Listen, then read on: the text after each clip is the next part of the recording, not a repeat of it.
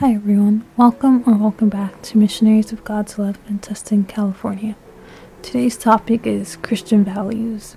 Before we begin, find a nice quiet place to sit down with your neck, back, and shoulders relaxed, and ask the Holy Spirit to join you throughout the meditation, throughout the day and the days ahead.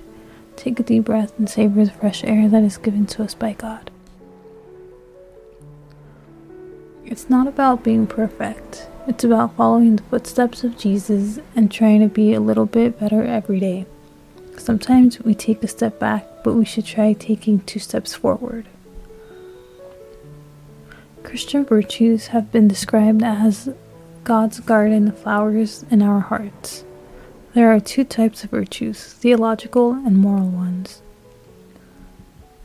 The theological ones are faith, hope, and charity. Faith is not believing in God, it's believing God. It's having an intimate relationship with Him and obeying Him.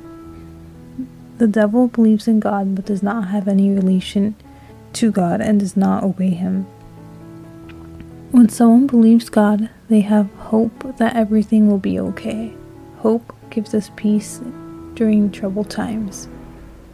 Charity is love and practicing love.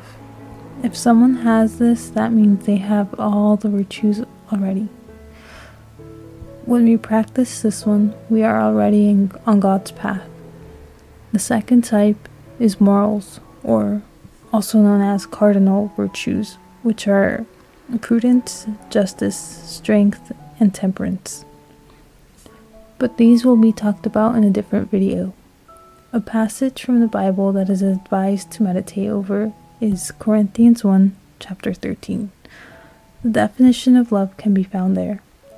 As we end today's prayer, say, Speak to me, Lord, for your servant is listening.